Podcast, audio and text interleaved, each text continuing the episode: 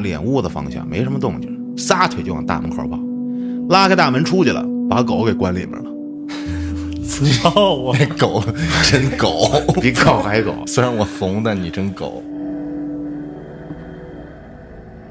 这地上咋有一堆符呢？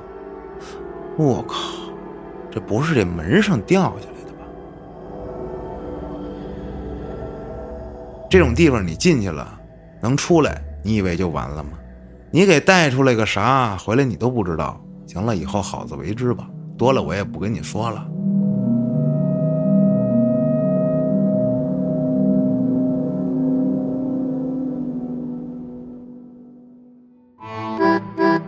欢迎收听由后端组为您带来的“邪事儿”栏目。如果您有一些比较有意思的经历和故事，可以关注后端组公众号投稿给小编，也可以通过小编加入微信群和我们一起交流互动。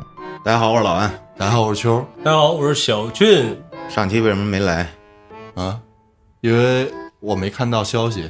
罚款啊，降低工资标准。哦，那这个你为什么哼我？再降低一遍。那这个降低的这一部分，我主要在意这个。啊，嗨，这不是因为最近投稿挺多的嘛，好多群，然后好多人也加我，然后给我投稿，在整理消息的时候就忽略了这个写事儿群里发出来的这个通知，说明天录节目，然后就没看到。嗯，因为有很多平台的听众啊，他不光来自咱们某知，哪哪儿的都有。他这个投稿总会过来，比方说咱们这期付费了，这期节目啊，那他就在某知上上，他别的平台他不上，他不知道。您的稿如果被用了，但是你不知道，嗯所以你得关注一下公众号。我每期节目底下都会写投稿听众，哎，您关注了公众号之后，这才能知道自己的稿有没有被选中对，啊，就这么一情况。哎，咱们现在也直接捞杆子了啊，嗯直接讲。这投稿在我这儿也压了几个月了，老高啊，他自己起了一名儿叫“故宫灵异事件啊，”，咱们来听一听啊。话说零四年九月，故宫那边负责招聘的人来他们学校挑人来了，他就被挑中了。九月底入职，被分配在了保卫处，俗称狗舍，哼，养狗的。养狗这事儿，说要追溯到一九八七年。八七年以前，故宫可以带狗巡逻，听说过吗？这还真不知道。我也没听说过。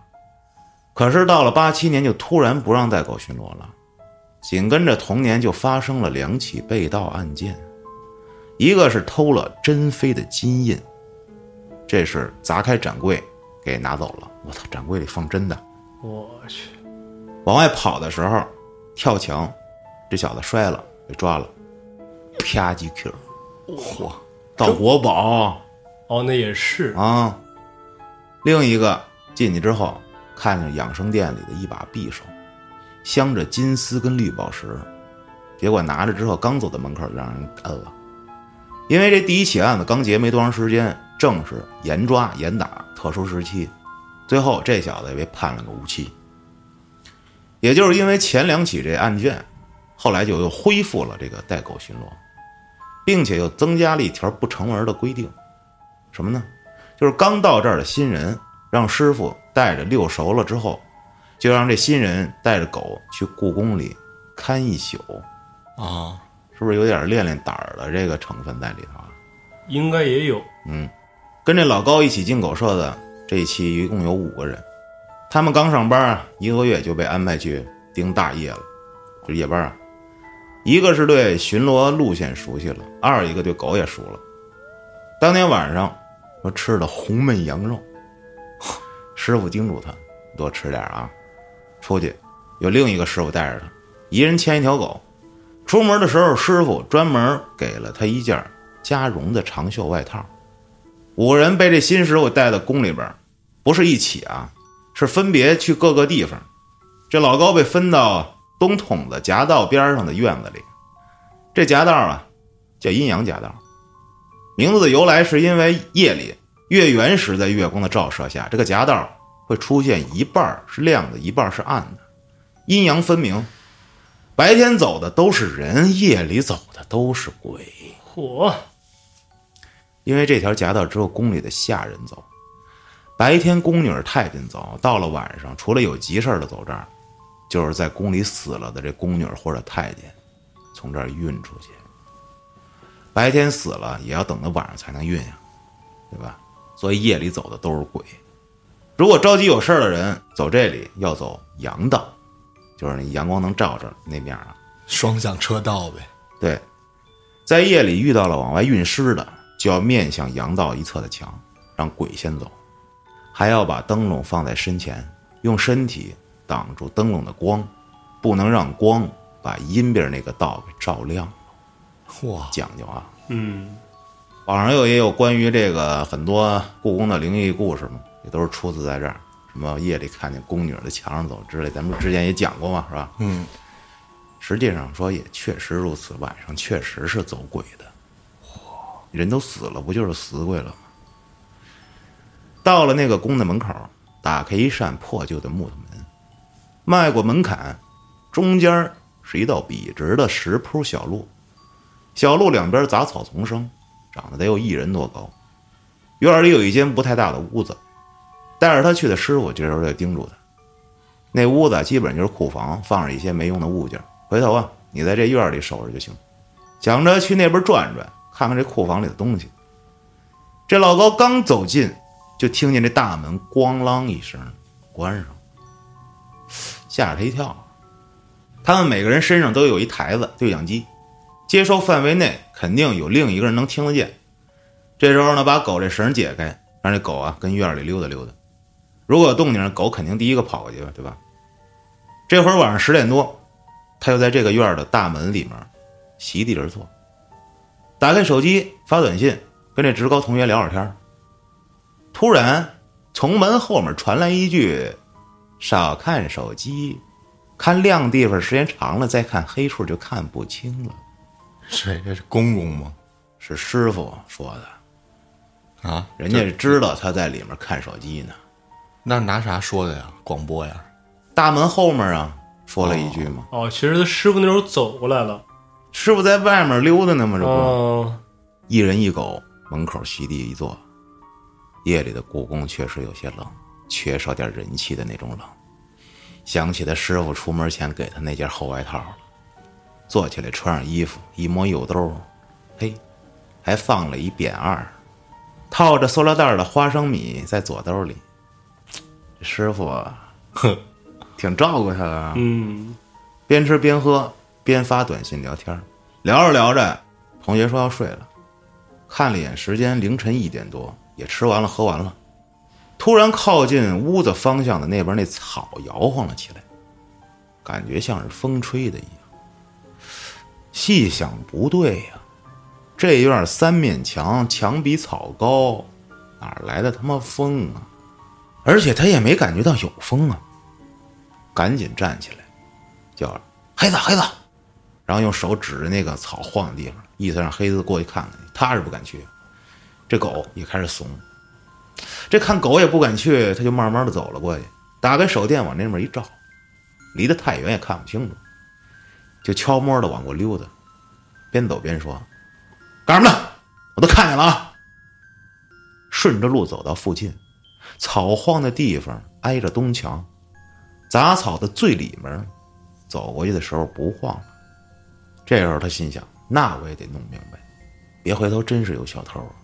在地上找了一根木棍，哪儿那么合适的有根木棍儿、啊，就开始打草往里走，怕有蛇呀，把这草扒拉开。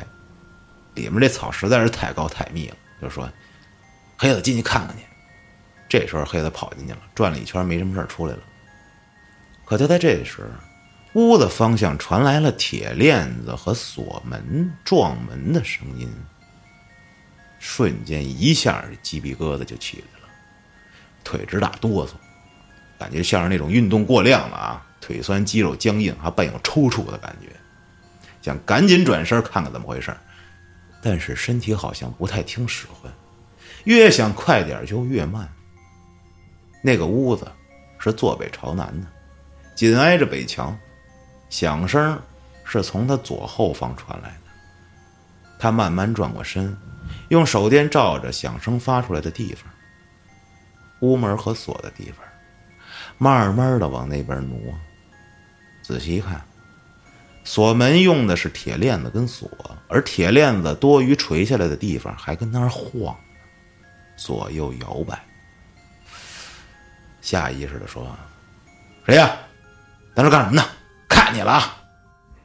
想让黑子过去一看，结果一回头一看，狗没了。他站在原地没敢动，用手电开始照这屋里的每一个角落，找找有没有这铁链子撞门发出声音的可能性啊。身体慢慢的往大门门口撤。这时候对讲机出声了，因为他刚才着急跑过去看这草那边的动静，把这对讲机拉着里屋那门口了。终于有一个体面的理由让他跑了，赶紧跑到门口，看见黑子在大门口蹲着，看了一眼，赶紧拿起台子。这时候凌晨两点，该报道了。对讲机里传来：“五号，该报道了。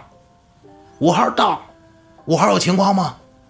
啊，我这好像有一点情况。”就说了一下刚才的事儿，然后就在大门口等着人过来。十分钟后。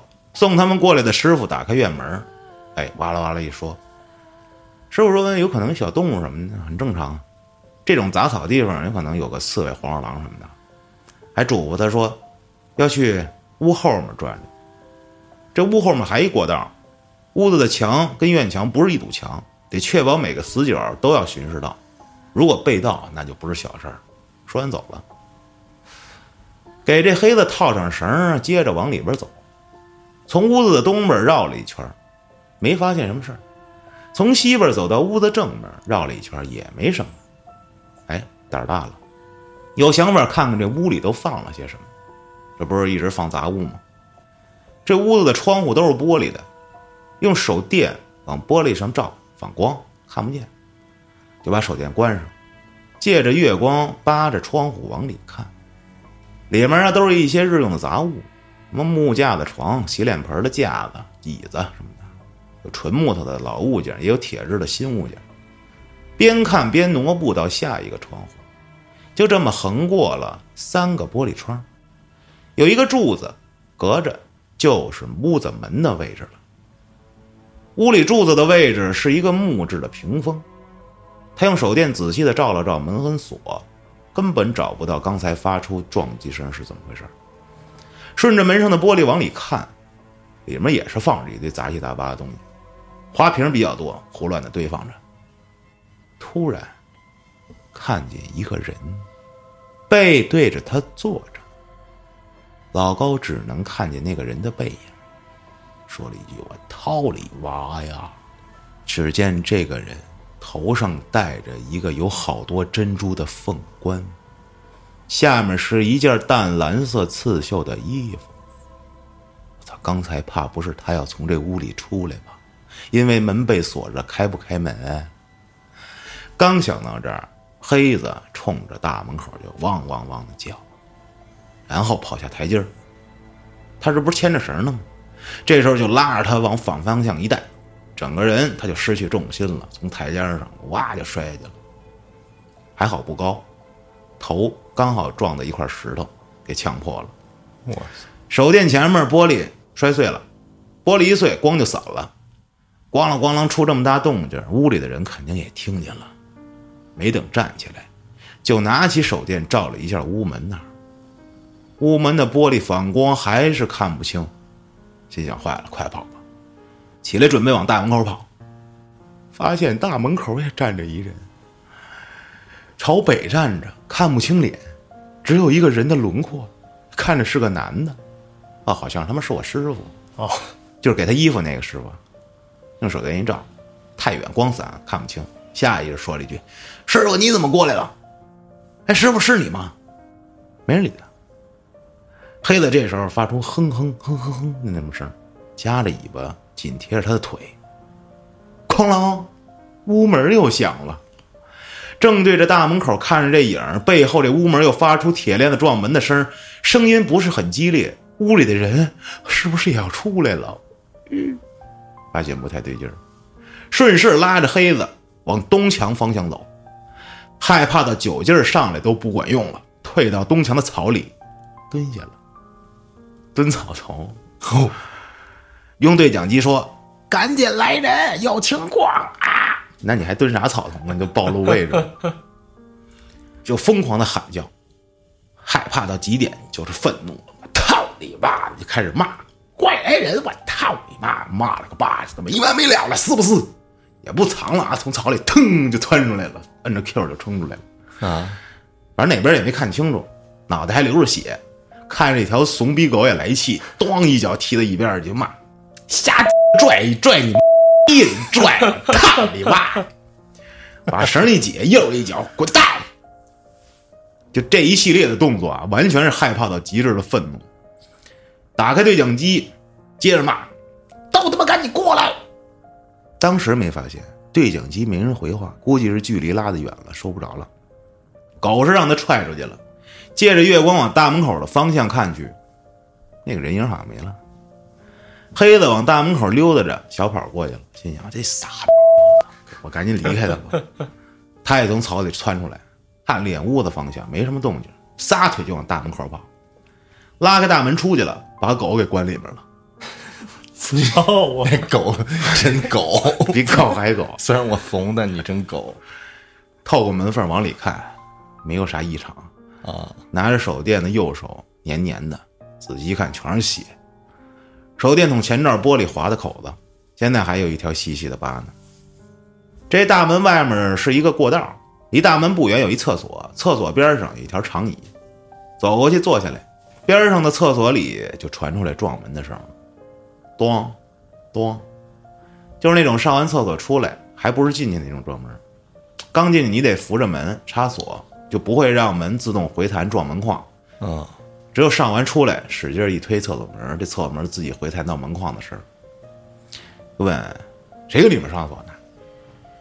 没人回话。赶紧起身跑到宫门口，打开一道缝，黑子出来了。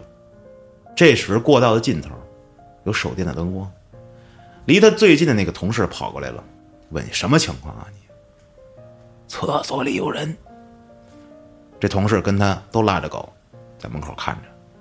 因为厕所只有两个小排风口，人肯定是钻不出来，就在门口等着。过了十分钟，巡逻的人都来齐了，一起往里走，挨个把里面的门都打开看了一遍，没发现有任何人。由于这老高的头跟手都流血了，就先被送回了狗舍。进屋，有人给他擦着血，有人给他打电话叫救护车过来。屋里没看见他师傅，他们说啊，师傅跟宿舍呢。他就过去看了一下师傅，也想问问，是不是刚才您找我去了？结果打开宿舍门，看见师傅躺在床上，浑身打着哆嗦，盖着两床被子，就问师傅：“您这是怎么了？”师傅说：“冷。”说：“您刚才是不是看过去了？”师傅说：“啊，是。”没过一会儿，老高就被幺二零送到了医院，给脑袋缝针去了。后面的事儿，就是他师傅在故宫里面撞墙撞死了。那天晚上也并非他说的那样，因为师傅的死，他也被吓得不浅，在实习期满后就离开了那儿。至于他的师傅发生了什么事儿，而他说的又是什么，他挖了一个巨大的坑。他 还是说自己也不知道啊？他明显是讲了这个故事的上半部分，下半部分还没投我呢。下半部分比较刺激，感觉没有下半部分了，他不发完整的下半部分不录了。这个老高啊，我希望你听到这期节目之后，赶紧把下半部分给我啊，嗯不然这个故事实在是太难受了。是啊，这故宫带狗巡逻是为了找人吧？因为狗肯定比你人更是吧？灵敏。就是排查，就是之前不是说有那种那个人游客小偷啊，或者对怎么着的逗留是躲在屋里，对狗是为了，我觉得应该不是为了对抗灵异事件，所以带狗，还是应该是对抗人呀，对抗人。嗯。我也不理解，人家小偷偷这些东西，本身风险大，其次还不好销赃。那不好黑说市啊，啊。对吧？那会儿年代也早，哦，反正也是他说的那个偷东西的时候是八几年，他上班的时候应该是零几年吧？哦，嗯，不是一个时代。我认为啊，展柜里的东西你能看见的，应该都是赝品啊，对，不可能把真的就搁玻璃柜子里吧？那也不好说。这多大心呢！我操！那会儿可能刚开始就是说开放参观吧，那晚上也得收起来吧？你就这么说，嘉哥博物馆你天天去，嗯，他虽然说放的是真的，是啊，但是他那个防护。不是他那个防护肯定是也是做的非常那什么吧？啊，那没错。你像博物馆里面，你要是有什么火呀、烟呀，或者说那个展柜被大力拍击，你都不用给它砸碎，那边我那儿警报已经响了。你就可以赶紧呼叫了。对，我说黑子快黑去子操黑子 然后说到这故宫啊，你提着故宫就离不开北京嘛。嗯，我不知道最近你们看不看某音有一个网红嗯，啊，先来壶高的，哈，知道那个吗？我没看过他那个，但我看另外一老爷子，就是牛爷呃，好像是说哪有说上来说有几个北京人这样，北京人这样干嘛？这叫他妈捣乱。来壶高的小丑，看见老爷那视频，人家说那对，就是正经你这个跑堂上的伙计什么的，哦。人要有眼力劲儿，说会来事儿的，怎么伺候人呀？把盘子往下撤的时候，哎，一抹桌子一往前，给您来壶高的，是吧？是老爷子说那劲儿拿特对，嗯，人是那种捧着你是爷那劲儿，而不是、哦，来壶高的 操，那丑 那个上鸭子了，这不是显得你牛逼吗？是吧？嗯点烤鸭子啊？对就是那会儿零几年，咱们出去吃饭的时候，比如说到哪儿哪儿吃饭，现在也是啊。他那个咱们点烤鸭之后，不是把那鸭子推出来，在你桌前开始给你骗吗？哼，对，人活得讲究，穷也得讲究。嗯，对，讲究来讲究去，到现在一百年后，他变成瞎他妈讲究。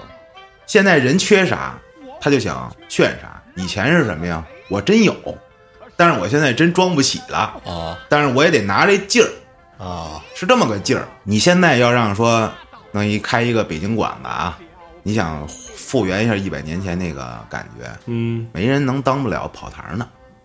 厨子好找，雇一跑堂的过来，那跑堂的就得跟演员似的。哦，他得有那劲儿，就说那些话什么的。看过那些电视剧的应该知道，茶馆儿茶馆儿、啊，乐乐祥子里面的，你注意那些小二小二，啊那牛逼。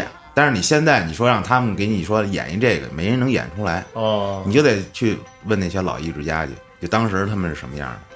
就现在不是这网红就学吗？嗯你学也学不到根儿里，你也不打听打听，说请教请教这老人，哦说那会儿人都是什么样啊？您跟家好好学学，您把那劲儿学对了，您跟外面展示展示，说以前就是那样，也行。净胡来，跟他们那个门口家门口那匾上写一威，威什么呀？这不是叫威爷吗？是吧？我念人身份证得了，操，别人一看，嗯，北京人都这样啊。确实，因为有好多这不好的东西爆出来，加上咱咱这这个属于首都，就容易就是怎么说呀？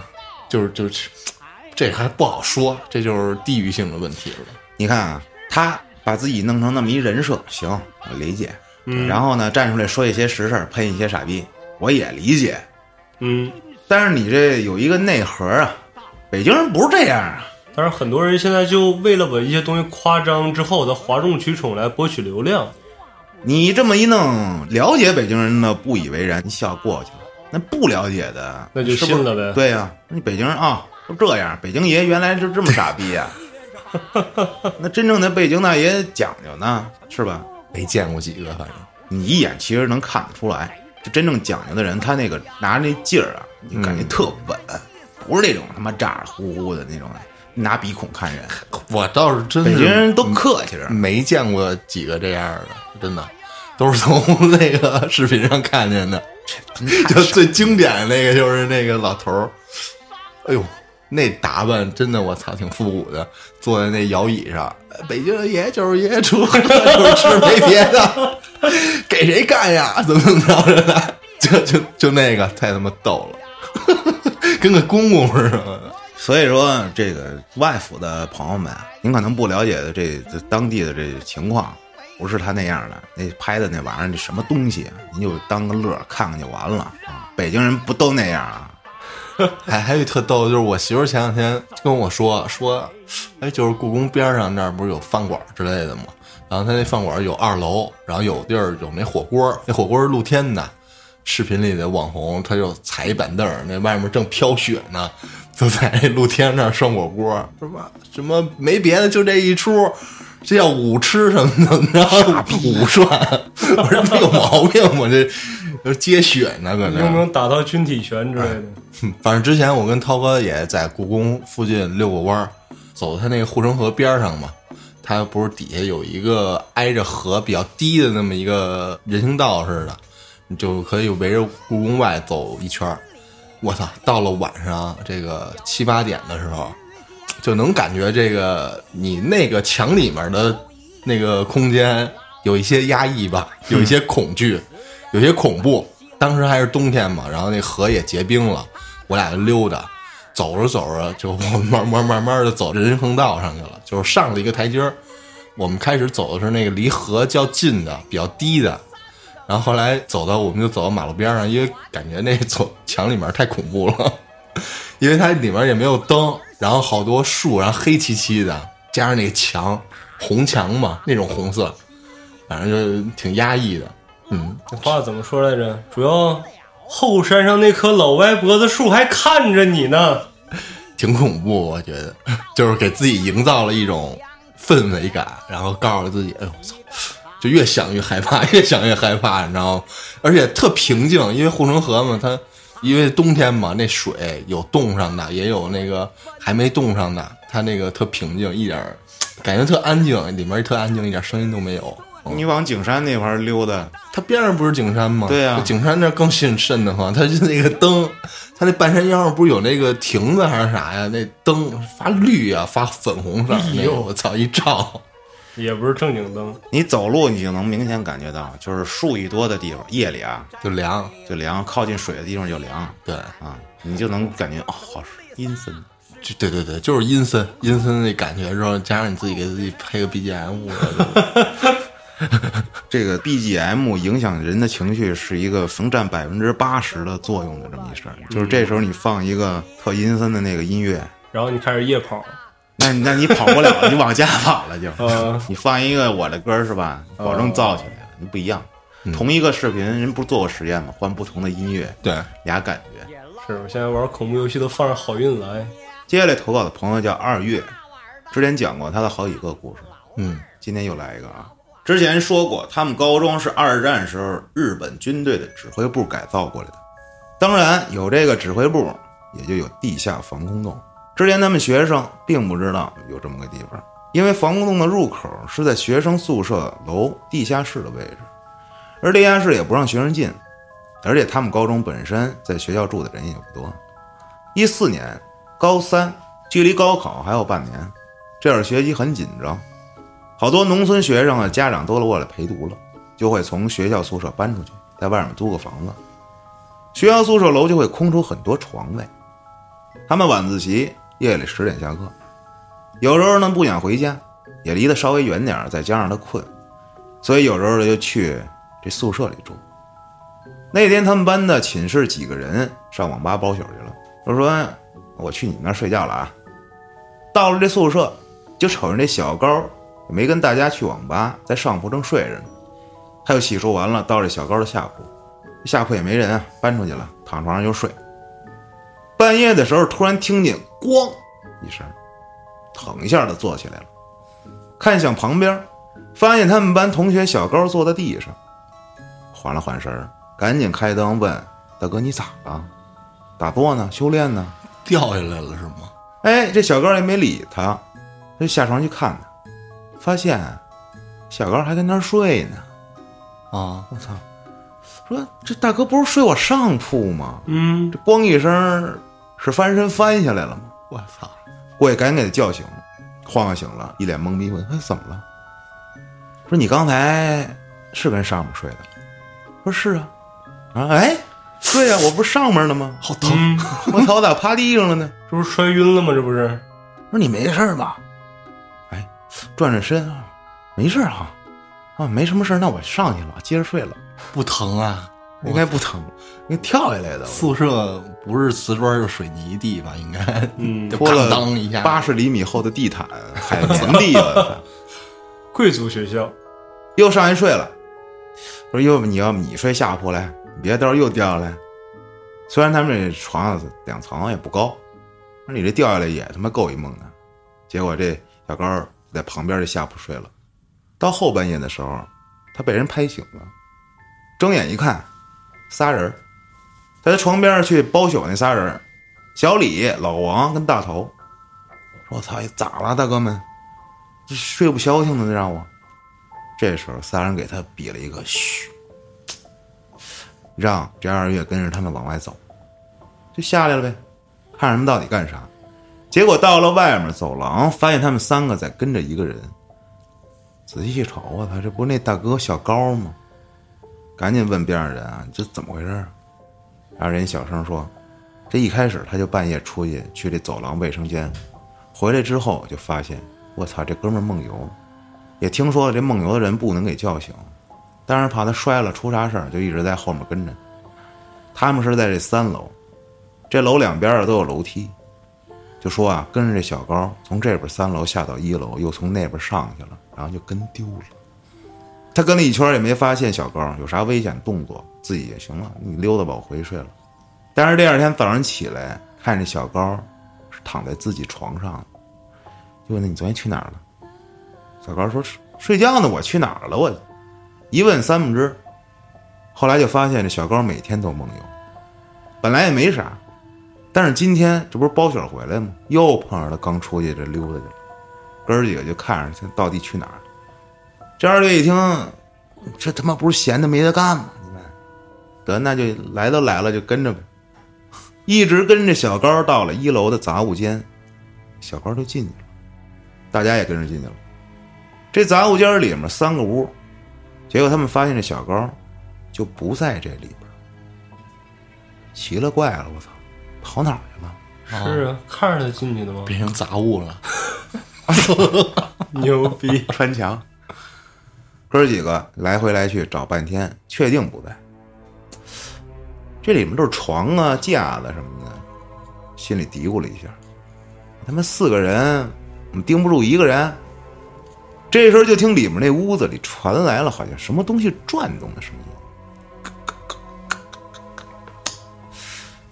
赶紧到里屋，并没有发现什么东西，但是那个咔咔咔咔那声还能听见。小李这时候说了一句：“好像是这地下发出来的声大家就贴在了地上听，确实是从这个地下发出来的。大头就在地面上来回敲了半天。我操，实心的呀！折腾半天也没发现哪块能打开。这会儿地下面那咔咔声也停了。老王说：“行了，咱先回寝室吧，明天又不上课，白天再过来呗。”小高也甭管他们，这几天不他没啥事儿，咱先回去吧。心想：我操，你们这心可真大呀！人丢了还回去睡觉。问了句：“真没事儿啊？”这还真没事儿。他天天这溜达，不是一早上也回来睡觉吗？哎。四个人就回了寝室。到了第二天，这二月睡醒的时候，发现大家都还没起呢。这小高也特别正常的躺床上睡。中午了，都起来去食堂吃饭。问小高：“你知道你梦游吗？”啊，不梦游啊。哎，你们为啥都说我梦游啊？二月说：“昨天我们几个晚上看你梦游，就跟着你跑到一楼杂物间，结果你就没了。”不对吧，大哥，你们这逗我玩呢吧？合起伙来，这二月看那样呀，也确实像什么都不知道的。这时候，这大头说了：“哎，一会儿咱们一块去那杂物间，这里肯定有能通地下的门。”吃完饭，哥几个拿了手电就去了那杂物间，东找西找也没有翻到什么门之类。这会儿，这大头说：“哎，你们过来！”哥几个一过去，只见他指了指一床架子，说：“这下面能打开。”大家把这床架子搬出去，发现了一个像井口一样的铁板盖，敲了敲，空心的，就跟小高说：“你昨天就跑这下面去了吧？”小高一脸难以置信，说：“你他妈逗我的吧？”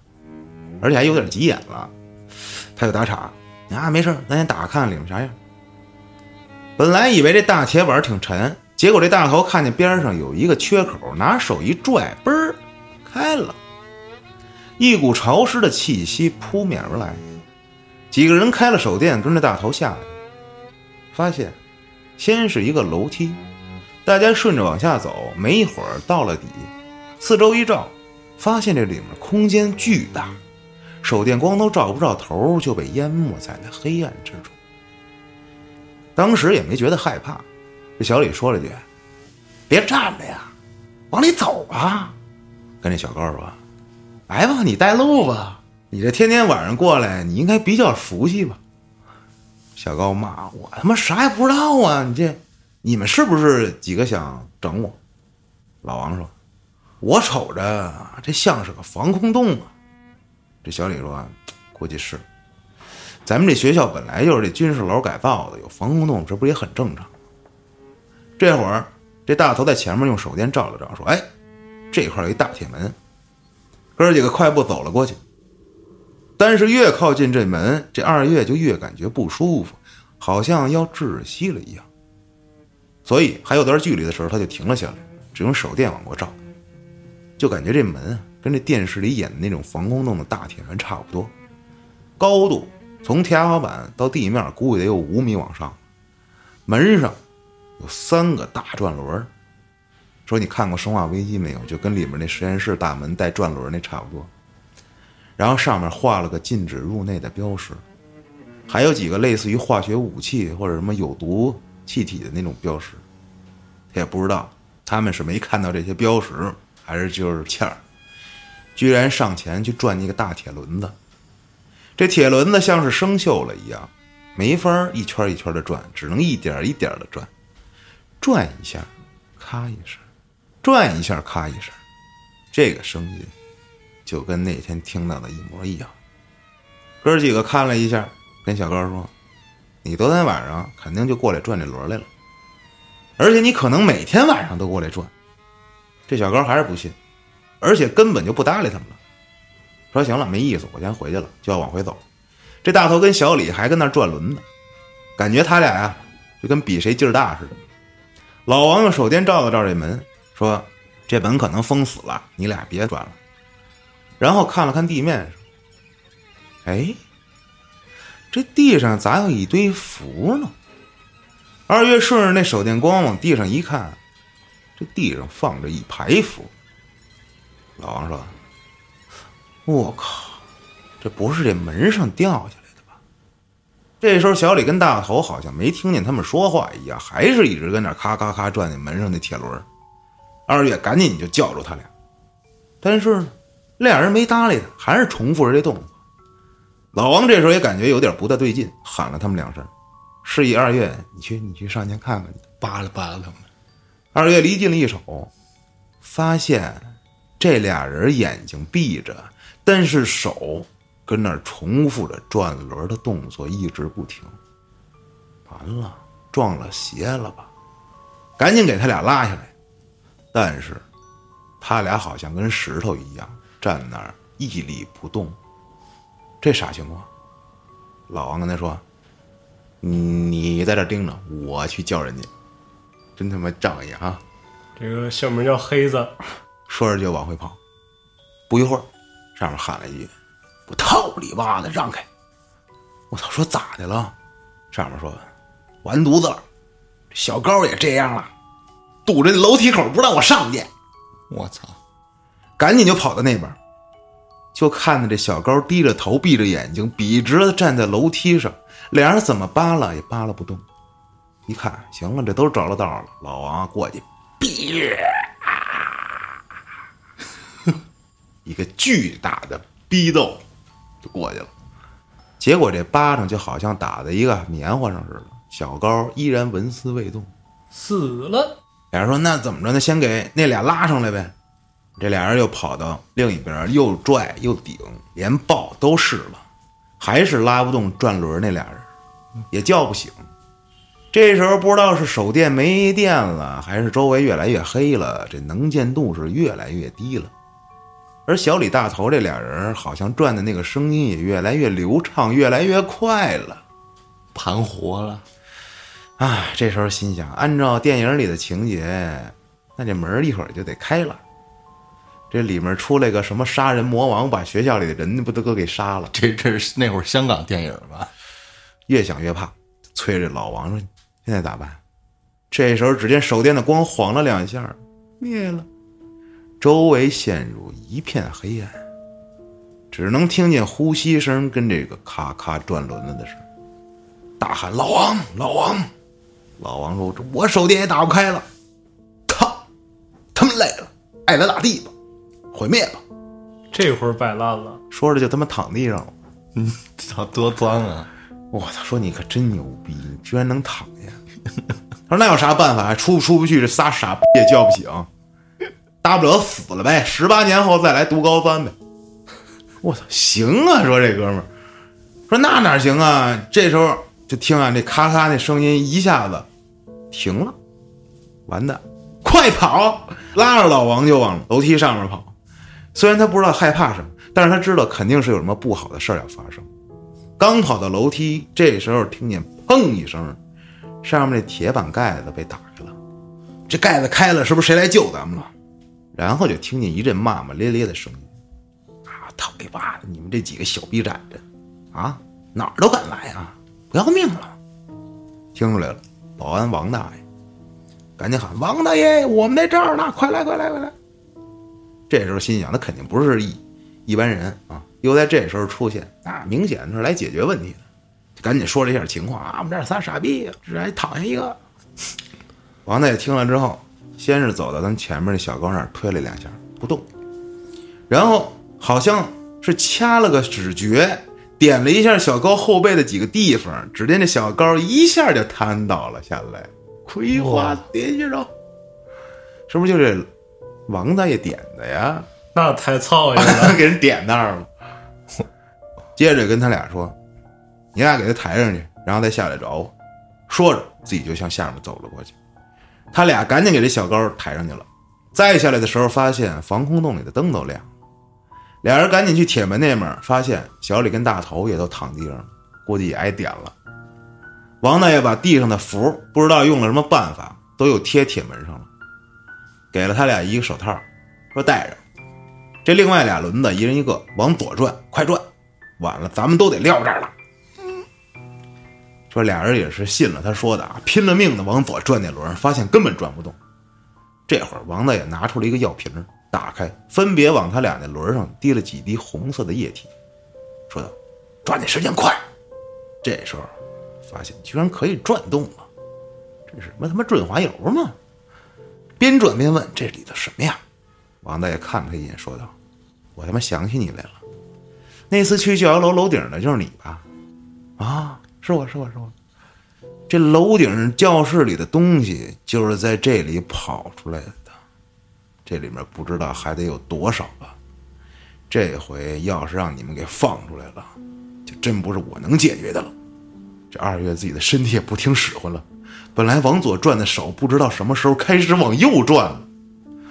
说到手不听使唤，老王那边也叫了句：“我这手不听使唤了。”同时，这王大爷先是到老王那边点了他后背跟脖子几个位置之后，老王一下就弹开了，赶紧转，啥也不要想，也别说话。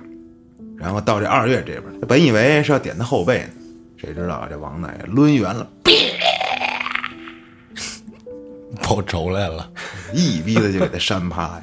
人说了，不让你长点教训，你他妈命都不知道丢哪儿了。起来揉了揉脸，我操，这他妈也不是我说要来的。说别他妈废话，赶紧的！这时候就开始转轮子。没想到这俩人跟他转了好久，他们仨转了没一会儿，这就转不动了。这王大爷检查了一下，说：“行了，拧紧了已经。你俩把地上那俩抬上去，这块我还得处理一下。”哥俩费了老劲，终于把这俩给抬上去了。到外面一看，天儿都黑了。这在下面是待了多久了？没反应过来，又转身往下跑去，问这王大爷还需要我俩干啥？哎，行了，啥也不用，你们不添乱也不错了。这时候就看他不知道从哪儿整出来一根笔，蘸着这红色的液体，在那大铁门前面的地上画符，然后又在那轮子上。绑了几个钢丝儿一样的细线，上面还穿了好几个铃铛，跟着他一块回到了地面上，问怎么回事儿。嗯，看了这俩人情况没啥事儿，给了他们几个符，说你们贴在寝室门上还有床边然后指了指小高说：“他肯定头两天去过对面那个日本祠堂了，让人家给迷了。晚上这才梦游，想给这下面的东西放出来。然后这俩欠儿逼小子没戴手套摸那个门，所以也着了道了。一会儿你们缓缓就赶紧滚蛋。至于这下面的事儿，这嘴都严实点儿啊！知道知道，知道就投稿给了投稿我。了，又对他说了句：“我知道你身上有几个东西，但是碰到厉害的也白扯，干什么都小心点儿，不要什么地方都去。”他一听这个懵了，：“你说啥呢？啥东西啊？几个啥呀？说明白呀！”看了他一下，说：“没啥，以后啊你就应该知道了。”说这话说一半真是难受。之后回到寝室，把福利贴睡了。第二天醒的时候，把事儿这么一说，结果仨人都不信，说你们爱信不信，也不想解释了。之后又去问了这小高，你是不是头一阵儿去过学校对面那日本人祠堂？说是啊，我那天走的里面看见一老妹儿贼带劲，我寻思过去看看。接着到院子里就发现人没了，我就找了半天，就回来上课了，然后脑袋就晕，但是也没啥。跟老王对视了一下，你们吃饭去，我出去办点事儿。接着他就去了门口保卫室，没看见这王大爷，就问了一下，说啊，这老王头搬的宿舍楼当宿管去了，赶紧去宿舍楼问了一下，说搬到昨天那个储物间里住去了。到了发现正好这老王那跟里头看电视，问大爷，昨天您那话说到一半，您再给我讲讲呗。老王瞅着他一眼没说话，他赶紧递了根烟，说：“现在跟你说太早啊，怕对你有影响。但是你非要问啊，我跟你说一说吧。你身上本来有两个守护神之类的啊，应该跟你的信仰有关。说对我回民，哎对，然后呢又说的还有一类是保家仙。说到这儿他是头一回听到这个概念，一般时候是保护的，可能是跟你祖上结缘了。然后还有一类是野的啊，这类亦正亦邪，但是现在在你身上应该也没啥坏的想法，而且你身上这类的不止一个啊，所以我告诉你，不要什么不正常的地方都去，正常人看到了都躲，你他妈还往里去，你太欠了。而且这种地方你进去了，能出来，你以为就完了吗？你给带出来个啥，回来你都不知道。行了，以后好自为之吧。多了我也不跟你说了。又问，那您来我们这高中，是就是为了看着下面这个和教学楼上面的那个？说这是不是跟那日本人有关呀？老王头点了点头。啊，这是历史遗留问题，而且每年日本都有人回来这边，他们对这边是个什么想法，我也不知道。当然，这校领导跟公家的也都知道。要不然也不能请我过来。但是我这确实岁数大了，后面再防着可能就力不从心了。但是你们也不用害怕，他们的狼子野心，我们从来是无惧无畏的。即便以后我走了，师弟也会过来的。而且这回的事儿，我也和上面说了，我也没提你们几个，后面肯定会安排更多的防范措施。至于学校对面那帮日本人，老子早晚得给他们端了。我听到是真想鼓掌。还有你们不好好学习，不长本事，成天就整这些没用的，以后就都变成废物了。再发生百年之前的事儿，拿什么来保护这片土地？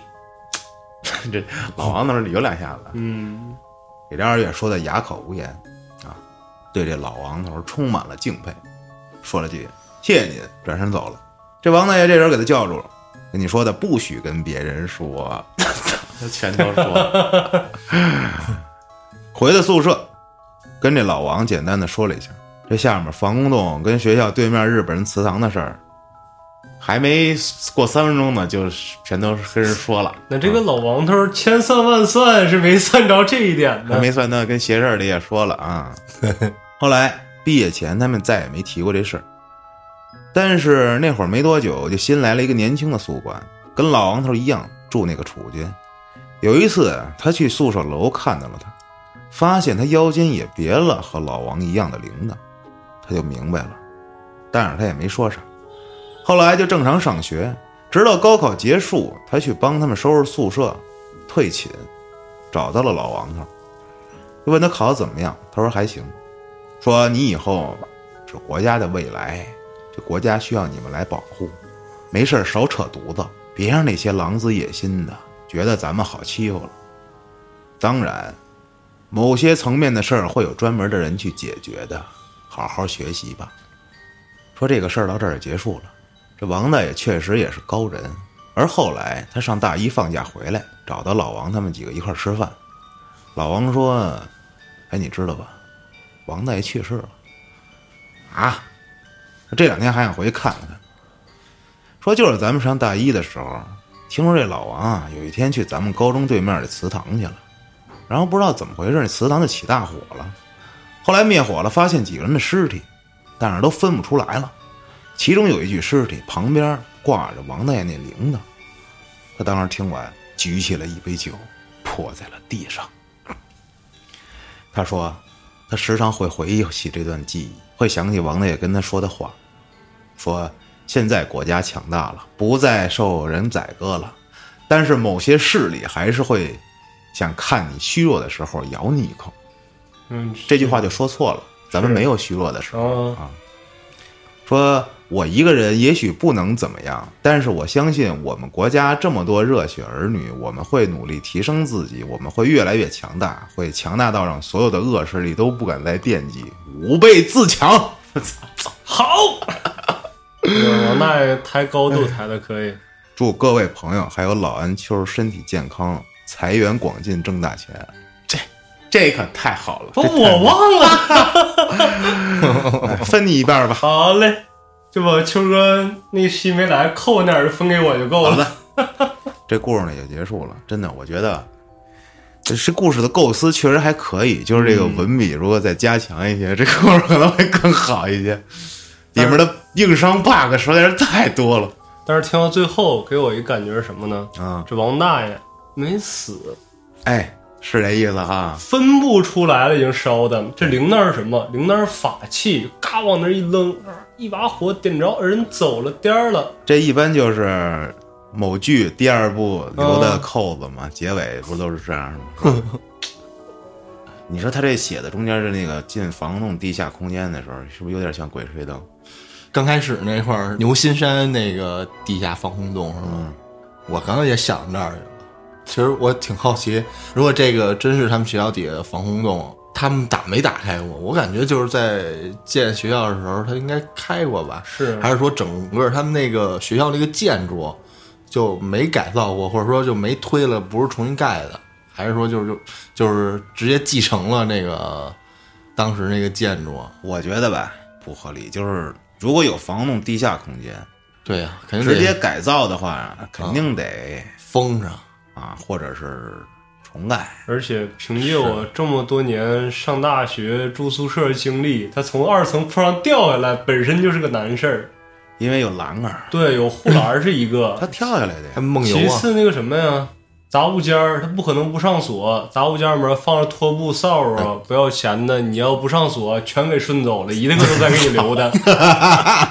对，哥给我涛哥全他妈卖了。还有电视，我让他插板都留不下，还电视。呃，对，最关键，如果说那个防空洞真这么危险，他不可能说那铁板嘎一周开，谁想进都能进。对，没错儿。而且我估计啊，也不可能当杂物间用，那个整个屋就被封上了。是啊，嗯嗯就是有点感觉这个学校管理比较松散。当然，这事儿咱们不讨论它是真是假，嗯，就是我还是挺好奇，如果说这事儿，假如说它是真的，肯定是里面有东西啊，那个防空洞里，嗯，那这些东西会是什么呢？会不会就是说，地狱恶犬，哎，那那那不至于啊，就是地底下的这个实验室，对，毒气嘛对之类的。然后他们就是底下的实验人员没有得知战败的消息，然后一直在底下，或者说上面人给他们气了，想把这块儿给毁坏，这这不是属于犯罪证据吗？对吧？啊，就所以把门给那底锁起来，下进物资够活这么多年呢？这不一定是活着的呀。对吧？你要是活下来，那更恐怖。他不是说了吗？哦这门儿之前出来过东西吗？嗯对吧？然后到什么楼顶上了，是吧？嗯，那肯定不是活着的东西，我感觉。而且你就看这么多漫画也好，影视剧也好，日本人爱玩这种不知生死这一套。啊，你 像什么牛骨啊，什么山下呀，哪个知道自己死了？是这意思哈？对吧？而且学校对面还有个祠堂，我觉得这个这这肯定不是那什么了，对吧？这你让我想起了《风云》。哦，你说在《风云》的这部漫画里啊，马荣成先生写的故事，前一两部吧，一部吧，讲步惊云聂风他们这点事儿的时候，其实还挺武侠的啊。但是后面为啥就去东瀛了？这 就感觉吧，就不太好讲了。嗯，就他这事儿写的吧，其实故事也还行，但是就是全是去日本那边的事儿了。嘛去了？成也风云，败也风云，躲去了。没有，是风云去了，还是雄霸去了？他是后人去了，这批人的下一代、下一代、下一代、下一代，就是小小风和小小云去了。去那边发展去了是吗？反正是各种事儿，就不太武侠了，写的就 生有点日常片，然后最后有一个，就两千多年后了啊，就是全世界都冰封，嗯，这风云在某个是冰山上吧，在这个化了，化了，俩人出来了，发现全世界就他俩人了，然后在山顶上开始下棋。我心想，那棋盘是哪儿拿的？是，然后凭什么画呀？冰冰做的呗。反正这风云就穿越时空了嘛。就是说未来人类就没了呗，就是新出来一纪元是吧？对，哦，那想必画里人家全球变暖是吧？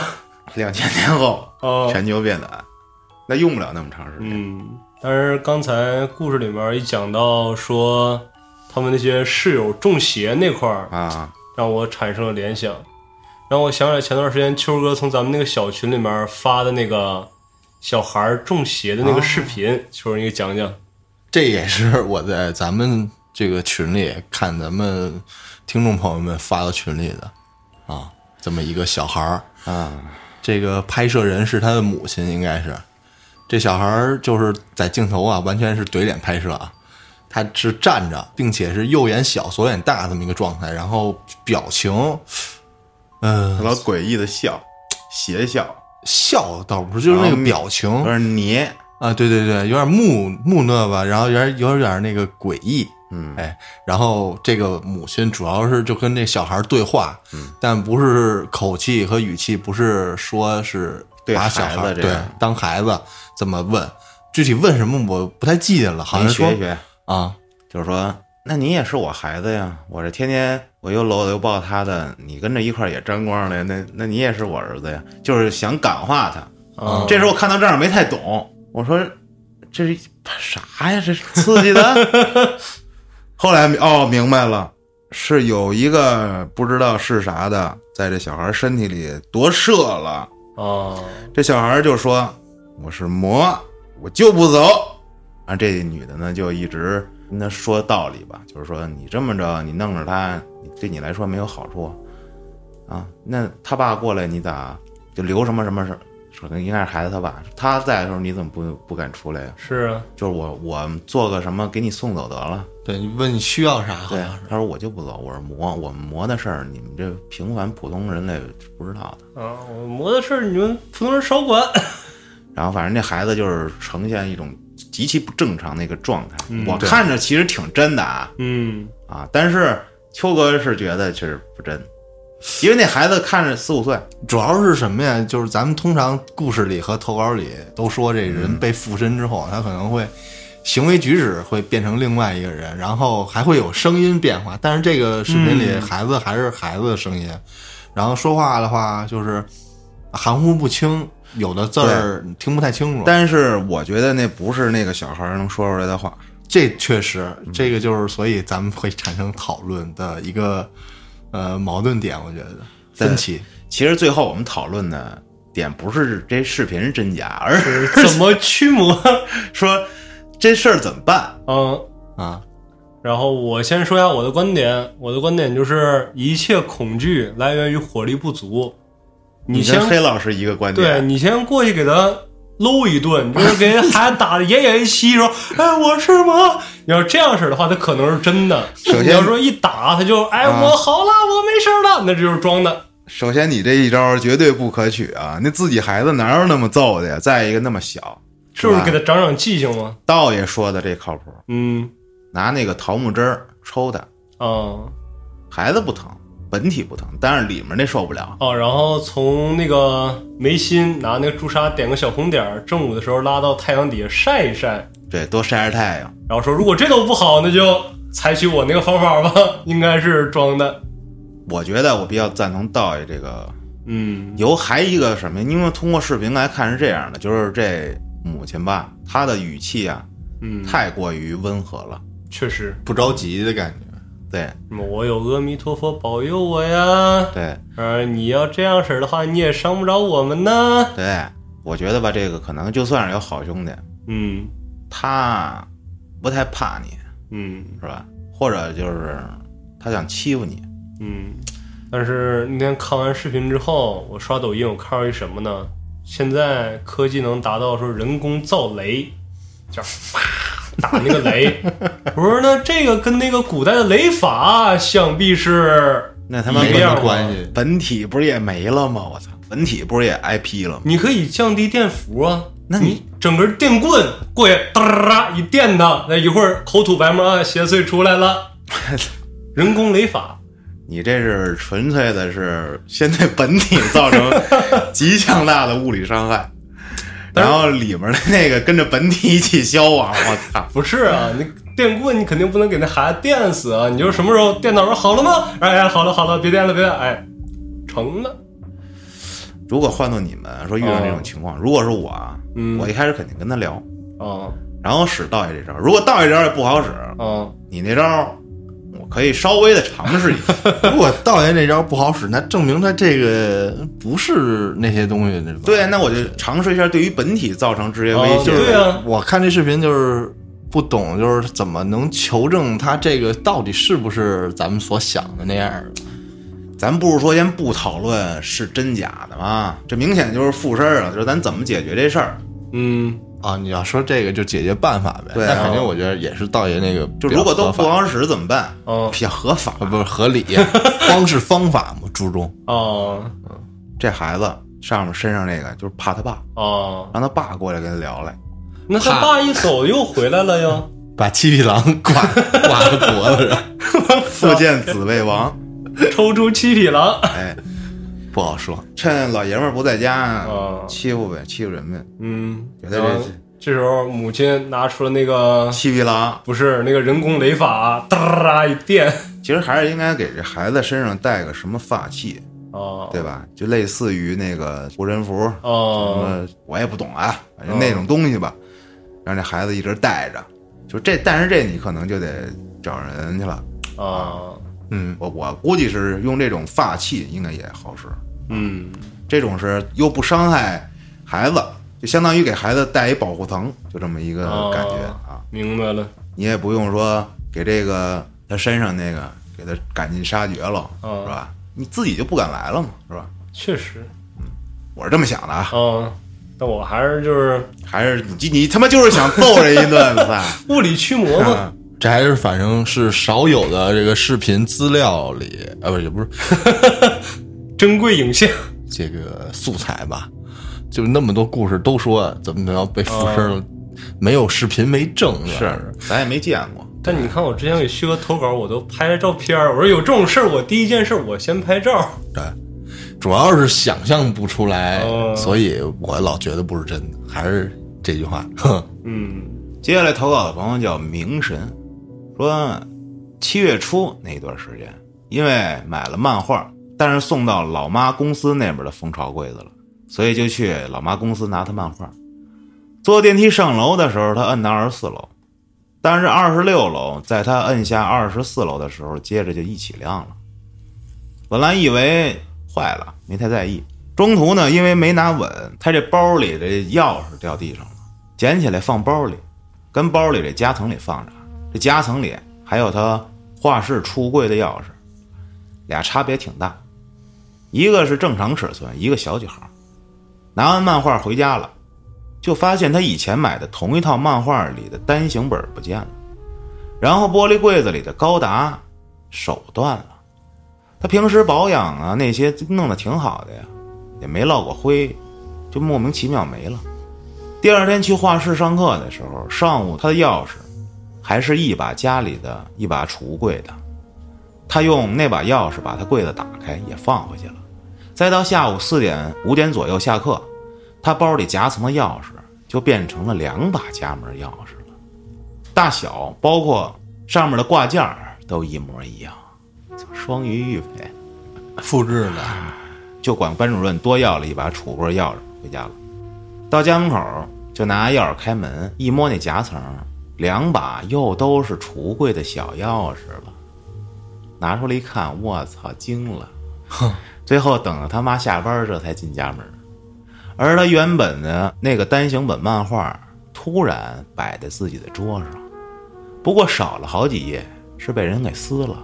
还有几页撕得乱七八糟的，封面也有折痕。然而这高达也复原了，不过昨天这断了的手的地方有一团类似于红颜料的东西，还往下滴的。第三天到画室，那钥匙又恢复正常了，高达也被他擦干净了。书，那单行本，每天少几页，每天少几页，然后就最后就剩那么几页目录了、角色介绍之类的了。然后就不少了，折痕就越来越多。我操，这为啥呀？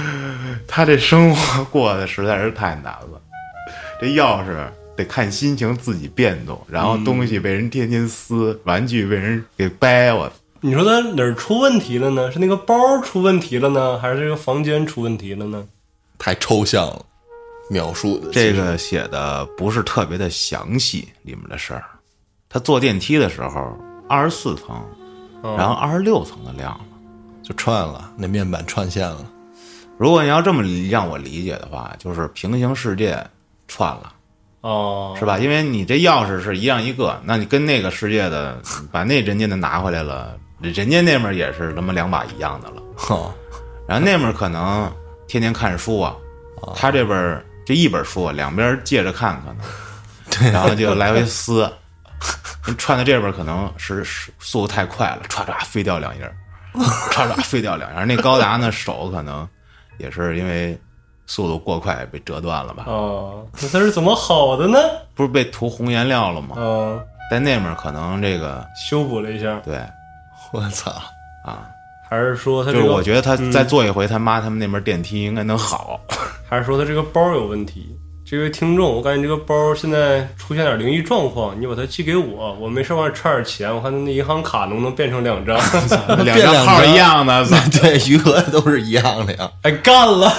让我想起那个致命魔术了哦最后那块儿，那个特斯拉研究那个无线交流电，好像是啊，给这个狼叔复制了好多个。就是这魔术可以一直变下去了，对，就以后可以变一个死一个了。哎，对，前两天还看了一个其他的解读，其他方向的讲，要讲的话有点复杂，就是说到底哪个是狼叔最开始的本体啊啊？是说本体已经死了，从第一次复制他的时候就死了。当然，就是就是另外的，就是电影解读嘛。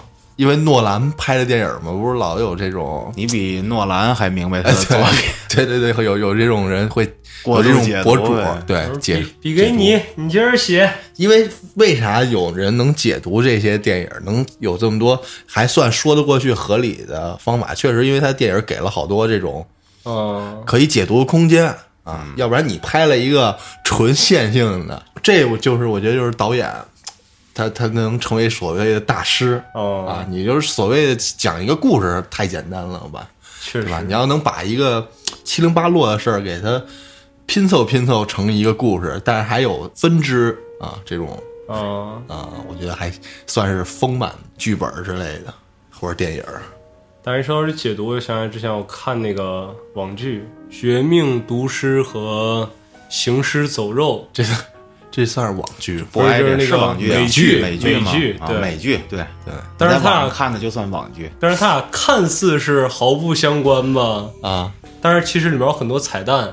行尸走肉是在那个《绝命毒师》之后，他俩同一条时间线，然后丧尸病毒就是由那个蓝色那个蓝冰导致的。啊。因为你从《行尸走肉》里面，你有几个片段，你自己找你能看见，他们那个垃圾桶旁边经常丢弃着那个老白装蓝冰的那个包装袋儿，然后里面装着蓝色的冰。啊，然后你仔细想，那里面那个弩叔，他之前有个哥哥，然后又贩毒，然后后来又那啥了，那不就是 Pinkman？然后而且他们当时穿那个防护服，有几个镜头垃圾桶里面扔着他们那个防防哎护服，，严怒哥他哥是谁了？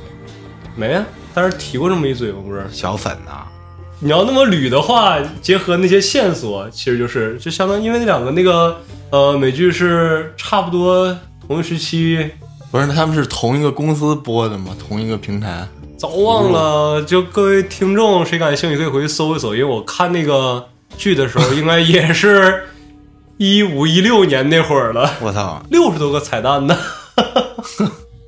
行尸走肉当时确实牛逼啊！嗯，一开始僵尸跟人干，后来人跟人干，反正各种乱套的干。就主要还是看人跟人干。对，上一期的这个都市传说我非常喜欢，《仲夏之旅》，嗯，我强烈推荐没听过的朋友们去搜一下听一下《后端都市传说之仲夏之旅》，故事太棒了，对。上下集的啊。而且你们一定要听到最后，因为你们听到最后会发现有惊喜，里面无形之中多了一对 CP。里面这个我我可以透露一下，我挑战自己配了一个比较娘的那么一个角色，嗯，这挺挑战的，我也不知道发挥的怎么样，我觉得还行啊，大家可以去听一听。好了，今天就聊这么多，感谢您的收听，咱们下期再见。hit the zone, hit you all my time, My fist the road. Had a known speed to the top, no drop. What you gonna do won't stop. I can't take it anymore.